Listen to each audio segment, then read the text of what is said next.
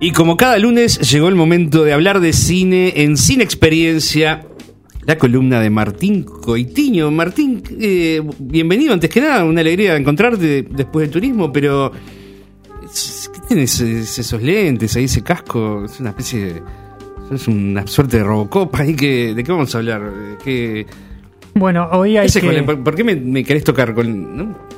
Ho- Hoy hay que... ¿Me estás tocando? este, sí, perdón, es que no veo bien porque los lentes estos son un poco abarcativos. Hoy vamos a hablar de realidad virtual Ah. y, y bueno, eh, había que traer el equipamiento correspondiente para todos ustedes. Cada uno se puede poner su casco y... Ya que hablemos de Ben Hur, venís con un, un caballo, carruaje. Digo. Ah, yo estoy acá en Hawái. ¿Cómo andan? ¿Todo bien? Está de más esta baja esta palmera. Pero estás acá, Alejandro, estás con ¿Eh? lentes, no, No, estás en Hawái, estás en Reconquista y Ah, Camacoa. no, no entiendo nada. Podés estar donde quieras, eso es lo bueno que tiene. Y ahora después les traigo los trajes que, que les dan la temperatura correcta. Ah, el- ah, perfecto. ¿Les traigo una, una, una piña colada? Voy a estar bar. Bien, me, Voy a- me voy sacando la ropa entonces.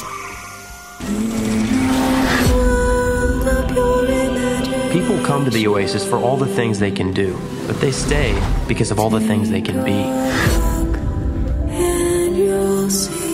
I'm here talking to all of you now because our future is being threatened. I just came here to escape. But I found something much bigger than myself. I found my friends. I found love. Now, people have lost their lives. No, no, no, no, no, no, no. This is war. We're in control of the future. Find him. Welcome to the rebellion, Wade. Bueno, y esto era un fragmento, Martín, de Ready Player One. ¿Qué Ready es Player esto? One. Es la nueva película de Spielberg, que suena raro decirlo porque hace dos meses teníamos la, la nueva película de Spielberg y ahora tenemos una, una más. Eh, mientras estaba haciendo la postproducción de Ready Player One, porque tiene una cantidad enorme de efectos especiales y todo eso, es que Spielberg firmó The Post, que se estrenó hace un par de meses. Pero bueno, esta estaba en producción, este, que en realidad se filmó en el año 2016 y tuvo toda una etapa de postproducción porque es una película que mezcla realidad con realidad virtual. Entonces es una película eh, semi animada, digamos, ¿no? En cierta forma. Este, está hecha con, con la técnica esa de captura de movimiento que, que hemos visto en otras películas en las que los actores son ellos mismos los que hacen los personajes que vamos a ver animados, nada más que con esos trajes con puntos y cosas así que después una computadora los procesa y genera el personaje animado en, en los ambientes en los que en los que se mueven. Pero vayamos un poco a, la- a lo básico. Ready Player One es una película que está basada en un libro de un tipo que se llama Ernie, Ernie Klein, Ernest Klein, que es un loquito fascinado con toda la, la cultura pop de los 80s, un poco de los 90s también, porque creció en eso. eh. Él tiene, para como dato curioso, de cuando vendió la- los derechos del libro, se compró un DeLorean, como el de Volver al Futuro. Exacto. Y él anda paseando por Estados Unidos con su DeLorean por todos lados, ¿no? Entonces, el protagonista de la, de, de la, de la película, Wade Watts, en realidad el personaje animado que él tiene, el avatar que él tiene en el, mundo de Oasis, Parcival, va a manejar un DeLorean también, este, y ese tipo de cosas. La película y el libro están llenos, de principio a fin, de referencias sobre esa época, sobre la época de los 80s y eso, porque eh, existe este mundo virtual crea- de Oasis que está creado por un tipo que muere, eh, Halliday. Este tipo es como el autor del libro estaba obsesionado con esa época, ¿no? Entonces llena el Oasis de esas de referencias a esa época Guiñadas. y de, guiños y a su vez cuando muere deja en el testamento un- las llaves del reino, digamos. Entonces quien encuentre las y logre resolver las pistas que él deja va a heredar a- al oasis, ¿no? Entonces, además de que él estaba obsesionado con ese mundo eh, retro, todos los que van a estar buscando resolver las pistas van a estar obsesionados también. Entonces, en el libro y en la película vamos a ver miles de menciones a películas, a series y por supuesto también a juegos, ¿no? Porque la otra cosa que está alimentando muchísimo a, a la película y al, y al libro son lo- los juegos anteriores, ¿no? Lo- lo- ya sea desde la- las de, los de Atari viejos que teníamos claro, claro. A, a Doom y cosas así más, más modernas, que yo, por ejemplo, que no soy nada gamer, vi una, en la cantidad de, de- de cosas en la película que para mí eran referencias absolutamente oscuras, pero Sí, no sí, por eso que no fueran entretenidas, pero yo no tenía idea de qué es ese personaje o pero había gente en la sala de cine cuando yo la fui a ver que por la reacción nomás este te dabas cuenta de que sí sabían de lo que de lo que se trataba. Y creo que en ese sentido y después lo vamos a atar con lo que vamos a hablar de Netflix también esta es una clásica película por el espectáculo pero además por la cantidad de, de pequeños detalles eh, cinematográficos y de juegos y eso, es una película para ver en cine, ¿no? Porque es una película para ver con una sala llena de gente que, que reconozca y entienda las Claro, referencias de lo que está pasando, el código de lo que se está hablando. Entonces, em, en, el, en la película es mucho menos, em, digamos, literal de, de expresar lo- de- a qué viene la referencia, ¿no? Spielberg es un tipo que le gusta hacer el relato y le gusta hacerlo concreto. Entonces, está llena de, pequeña, de pequeñas pistas y de pequeñas referencias en todos lados, pero tiene una historia que contar y no se va a dedicar, salvo dos o tres casos puntuales, a decirte, ah, mira, es ese personaje de tal No, cosa. o sigue eso". adelante, claro. Cla- Claro, vos lo vas a ver y si prestas atención, probablemente la vayas a ver cinco o seis veces y vayas a seguir encontrando personajes. Ah, pero igual, si estás por fuera del código, igual puedes seguir la historia. igual la puedes seguir y la película es súper, hiper entretenida. Es, es un Spielberg más en, en la tónica de, de- de Jurassic Park que de lo que veníamos viendo en las últimas películas como Puente de Espías o, o- o The Post, ¿no? Es una mucho más dinámico, mucho más entretenido. Está muy bien la película, está muy buena, está muy divertida. Eh, también pasa de que quienes, la, quienes hayan leído el libro van a encontrar que es muy diferente. A, mi novia le pasó que justo ella ahora en vacaciones lo leyó porque quería estar preparada para eso y, no tenía idea de lo que estaba pasando porque era totalmente distinta. La estructura es la misma, ¿no? Eh, muere, hay que encontrar la- lo- el huevo de Pascuas, digamos, como le dicen en, en el mundo gamer, y hay tres pruebas distintas. Bueno, esa es la base y eso es igual, pero después las referencias y todo, bueno, por un tema de que no se puede contar de la misma manera lo que está escrito con las referencias hay explicadas Hay que hacer un guion y adaptar. que adaptarlo. claro. Y otro tema, obviamente, claro, de derechos, ¿no? Eh, la Claro. película es producida por Warner y tiene una cantidad de referencias a personajes, pero mayormente están en la biblioteca de Warner. No, no podés llenarla con personajes Sí. de, de cualquier otra compañía, de Claro. Disney o lo que sea. Hoy no le podés poner mucha cosa de Star Wars. Se menciona, pero no podés mostrarlo porque hay que pagar cada vez que uno hace alguna Exacto, cosa. exacto. Entonces, esa, esa es una limitación que tiene, pero a su vez eh, uno no siente como que esté en un mundo retaseado de referencias, sino que hay cantidad de referencias para ver. Y el guion está adaptado por el mismo tipo que escribió el libro, por Arnie Klein, junto con Zach Penn, que, que es el escritor de esa gran película que no tuvo mucho éxito en su momento y que hay gente que no le gusta, pero para mí es una gran película de Schwarzenegger, que era el último gran héroe Ah, sí. que era la del flaco ese que se mete, que tiene el ticket mágico y entra al mundo de las películas. Exacto. Y tiene un poco de eso, ¿no? Esta película también, la de entrar al mundo del cine y entrar al mundo de, de los videojuegos y de una realidad distinta. Y sin duda que, que ese juego está muy bien hecho. Es una película quizás la más de tono de comedia que le he visto a Spielberg en muchísimos años, ¿no? O sea, tiene mucho de eso. Es este de aventuras y acción, muy bien filmada, por supuesto, porque creo que no se podía esperar otra cosa. Muy entretenida, muy dinámica. Que al principio uno siente como que en el mundo real, como que estás quedando un poco retaseado, como que le falta, eh, cla- la- claro, el enganche que tiene el mundo ficticio, ¿no? En el que puede pasar cualquier cosa en la realidad virtual.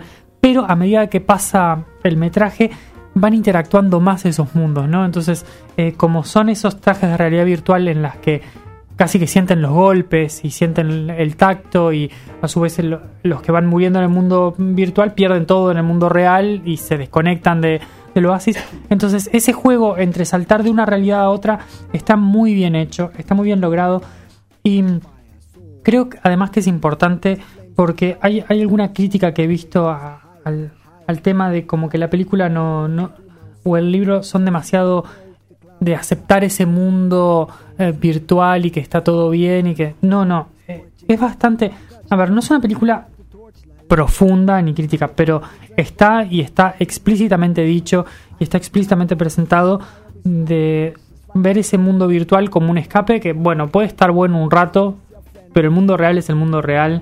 Eh, no perdamos la dimensión de lo que importa, de lo que es real, de la conexión humana, que es lo importante de la cuestión. Y Spielberg, que es un tipo que además jugaba videojuegos desde siempre, los, los primeros videojuegos que existían, él estaba jugando mientras filmaba Tiburón, en todo ese tiempo muerto que tenía mientras la filmaba. De Space Invaders. Eh, claro, cosas así. Este, él siempre le gustó, siempre jugó a eso y él entiende el mundo visto a través de una cámara y a- esta gente ve el mundo a través de, de ese, de esa realidad del oasis, pero también nos está diciendo, miren que está muy bueno como escape, como diversión un rato, pero no, no nos olvidemos del mundo real. Y eso está bueno y está bien Y hecho. es eso el cine también, ¿no? Sin duda, sin duda. Eh, creo No, que y es algo una, que algo una que meta hace- narrativa. Que hace él, ¿no? Todo, o sea, Sí. él le hace películas, pero está bien que no cae como en esa moralina de decir, no, la realidad, muchachos, es lo máximo. No, no, no, no, tiene, está tiene bien. un poco de eso, pero también está eh, diciéndote, miren que está divertido, está bueno, Claro. eh, si se usa sabiamente, y esa es la, la gran pelea que tiene el... Me hace acordar a, La película, a ET ¿no? también en algún sentido, ¿no? Este, Claro, Esa sí. metáfora, bueno, hay otros mundos. Este, Sí, bueno, él, él siempre eh, pone esa idea del escape de, de la realidad cotidiana, ¿no? A través de un elemento fantástico, Claro. un elemento mágico, y eso siempre lo tuvo. Y pensá, por ejemplo, también en encuentros cercanos del tercer hablar, tipo, que es el tipo que está tratando de escapar esa realidad que lo está oprimiendo y termina subiéndose a la nave espacial con los extraterrestres, ¿no? El escape de la realidad en Spielberg siempre estuvo presente. Ahora creo que más de grande él tiene esa necesidad de hacer énfasis de, ojo, no nos dejemos llevar solamente, sino que también este, pongamos un pie en el mundo real, porque obviamente él creció, ¿no? Este, y, y la ve de otra forma, pero no le quita la- el, el tema de la diversión y del entretenimiento, y esa es la, una de las peleas centrales que va a haber, ¿no? Porque a su vez como tenés el protagonista y, sus, y su grupo de amigos que van a estar buscando eh, las llaves para tenerlo, para tratar de hacer ese mundo mejor todavía, el, el villano central va a ser una corporación que es la que va a querer quedarse con el control para llenarlo de, de publicidad, para controlar las vidas de la gente, o sea, esa cuestión corporativa que también es normal en Spielberg que estén puestos como los malos, como era, por ejemplo, en, en Jurassic Park y en cosas así, que la ambición del dinero es un poco el gran villano de la película más que eh, los dinosaurios en sí Sí, claro. que los dinosaurios en sí no son ni buenos ni malos, sino Sí. que son, bueno, en este caso la realidad virtual no es ni buena ni mala, pero depende el uso que El le dé. Exactamente, Es lo perverso. es, es lo perverso y está, está muy interesante. A mí me resultó súper entretenida. ¿Cómo, cómo le ha ido de, críticos, Le fue, le fue, le ha ido muy bien en críticas, este, que era algo que, claro, el libro tiene muchos detractores, hay por varios elementos, hoy además está esa cosa de ver a un protagonista que sea un hombre blanco que le gusta la- las cosas de cultura popular como una especie de héroe muy trillado y que nadie quiere necesariamente tener que identificarse de vuelta, de vuelta con él. Y el libro a su vez está escrito de una forma bastante llana, bastante... Entonces había mucha duda, pero la crítica ha sido en general muy buena, tenía como 76% en Rotten Tomatoes. Y acá en Argentina también, por ejemplo, que vi, las críticas eran mayormente positivas.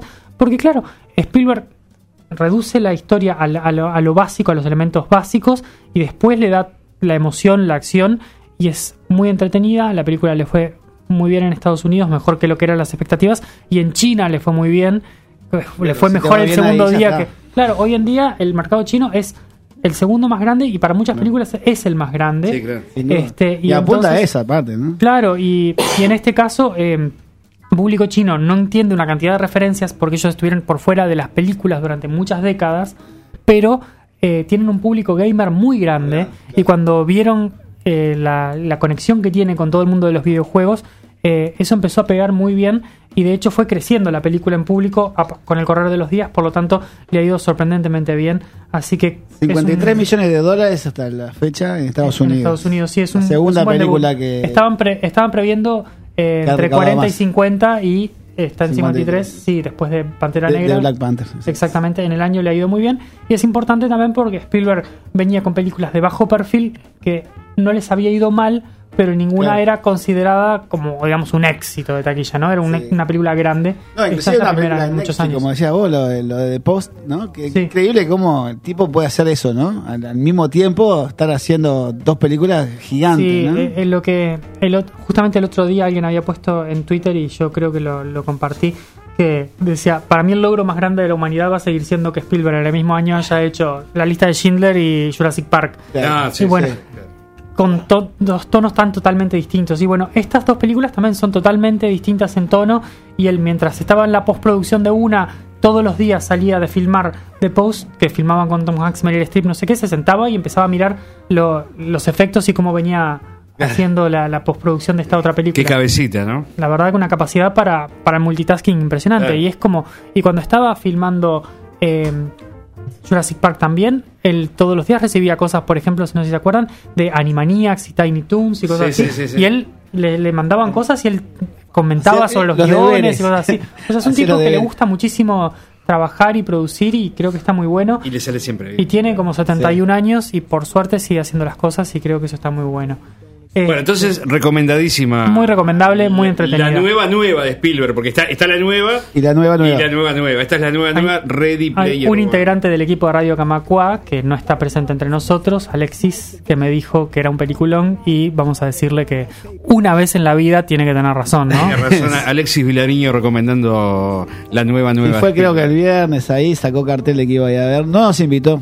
No invitó. ¿Pagó la entrada o la entrada de favor? No sé, mandó ahí un 2x1 que no sé dónde lo había sacado, pero Difícil que pague, muy difícil. difícil. Bueno, Este, Eh, bueno, pasamos un eso, poquito eso en cuanto a. Spielberg, entonces. Sí. Está en varias salas. en varias salas, eh, pero y a- a- podemos Sí. unir también con Spielberg porque la semana pasada hubo todo toda una repercusión cuando Spielberg dijo algo así como eh, está todo bien con las películas de Netflix, pero no pueden competir Pero por un Oscar. son tele.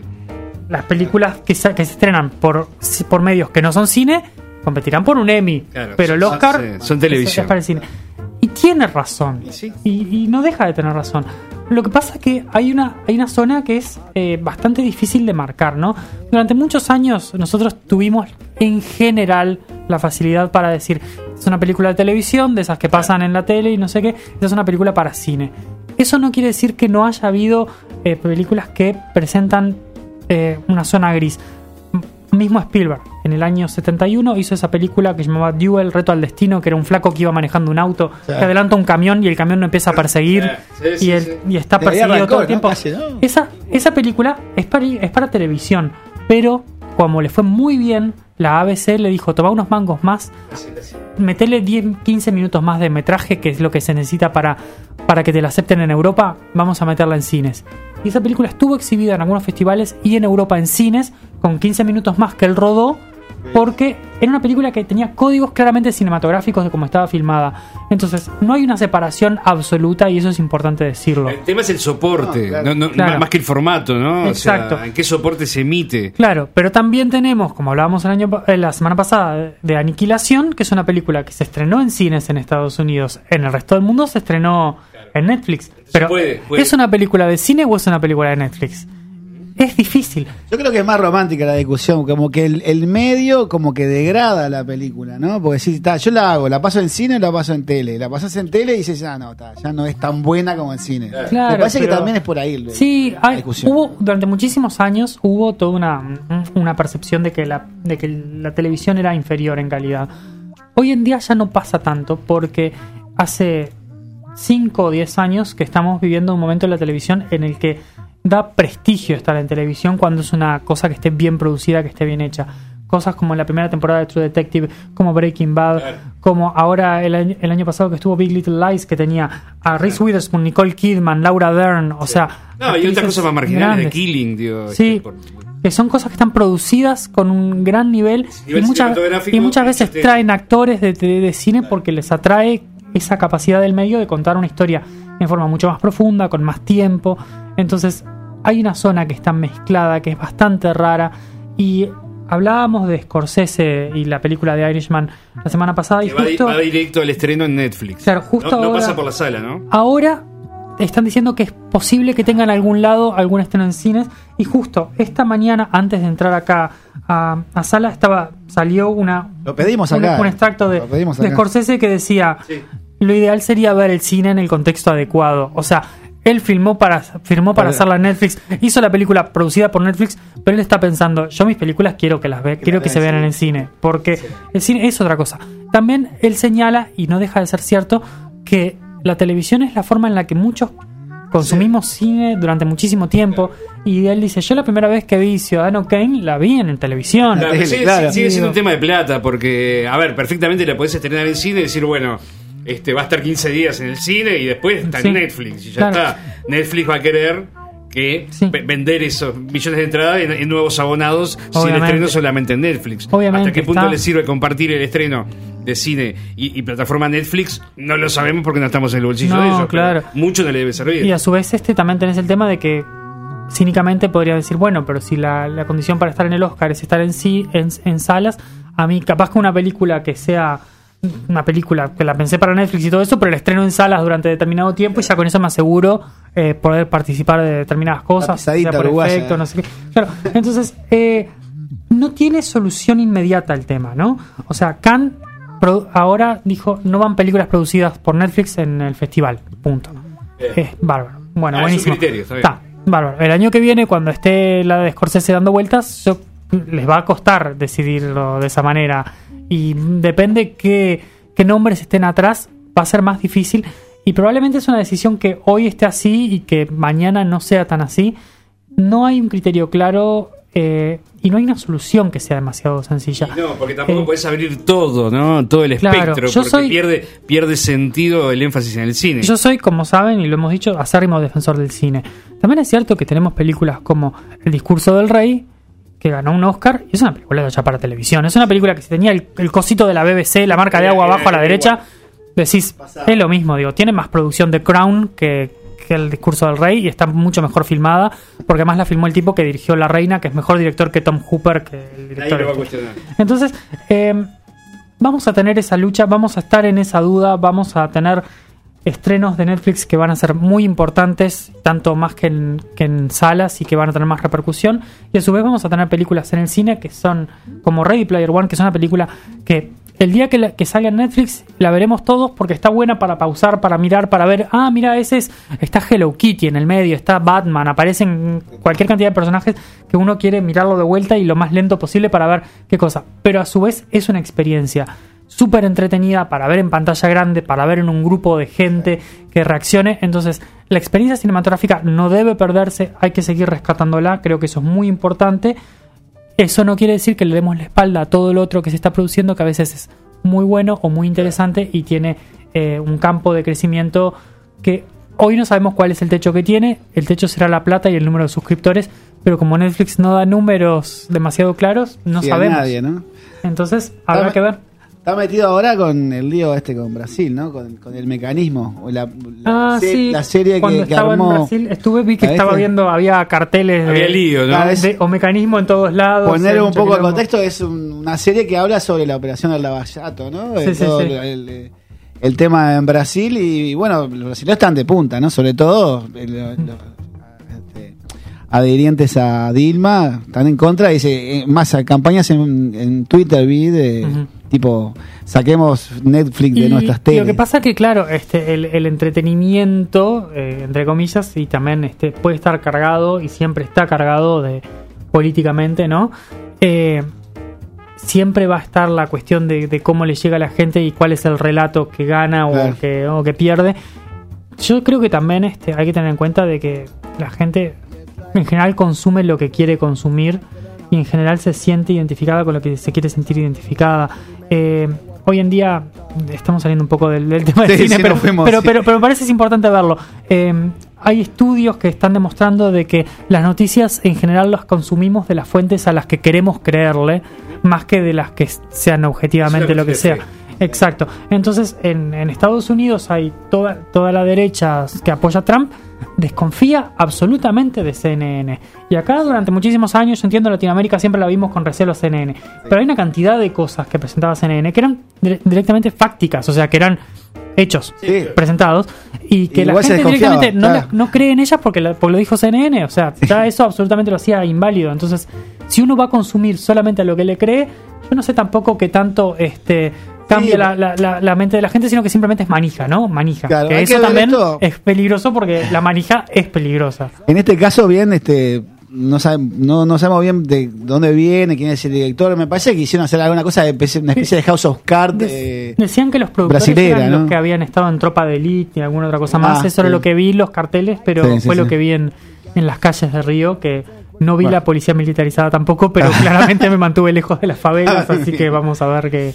bueno, la dejamos, esa, esa la dejamos por ahí. Dejamos pendiente, ¿no? Habrá que verla. Chau. Y sí, habrá que ver qué tal, porque de última, aun cuando los mensajes puedan ser malos, que pasa muchas veces, las películas no pierden valor, lo hemos dicho. obvio, o sea, de las películas más importantes de la historia del cine, más importantes, pero en términos absolutos de indiscutibles, es este, El nacimiento de una nación de D.W. Griffith, en la que básicamente Ku Klux Klan son los buenos y los negros Sí, van sí, a sí. violar gente y a matar gente. Tremendo. Eso no le quita nada de valor cinematográfico a la película No. aunque sea aberrante. Entonces hay que tomar en cuenta todas esas cosas cuando uno evalúa lo que ver. Nosotros tratamos de eh, hablar acá también de las cosas buenas o malas que puedan decir la película, pero si Ready Player One no tuviera un mensaje bueno, seguiría siendo muy buena película, este, aunque no, no sea el caso de- del- del mensaje.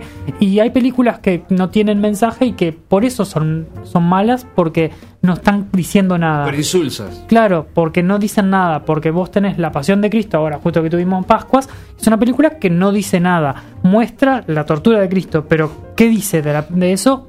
Absolutamente nada. Y podría decir eh, lo que quiera, pero di, que diga algo. Entonces el cine tiene que decirnos algo, aunque estemos o no estemos de acuerdo, y también tiene que decirlo de una forma en la que nosotros conectemos, y esa es la gracia que tiene. Claro, esa es, esa es la magia que tiene el cine. ¿no? Exactamente. Y bueno, eh, de aquí en más, este, Martín, te tendremos junto a otras películas. No sé bien, no te quiero poner en aprieto en este momento para en cuanto a las producciones, pero. Vamos pero- a ir viendo este, qué era lo que ¿Tenés alguna decíamos idea? vez. Este, creo que el- vamos a encontrar un equilibrio entre ver cosas que estén buenas para rescatar de- del pasado, que podamos eh, acceder, sea por, por Netflix o por mm, Sí. DVD o lo que sea, y ir siguiendo de a poco la cartelera con lo que nos pueda ofrecer. Cuando hayan cosas interesantes y Que valgan la pena. ambos Exactamente. regímenes, ¿no? Sí. Exactamente, y, y lo que me den los tiempos para ver también, que va a ser muy importante, Claro, porque hay también. películas que están en cartel ahora, como la chilena que ganó el Oscar a Mejor Película Extranjera, Una Mujer Fantástica, que Sí. todo el mundo dice que es excelente. Yo estuve una semana afuera y todavía no he podido ni verla.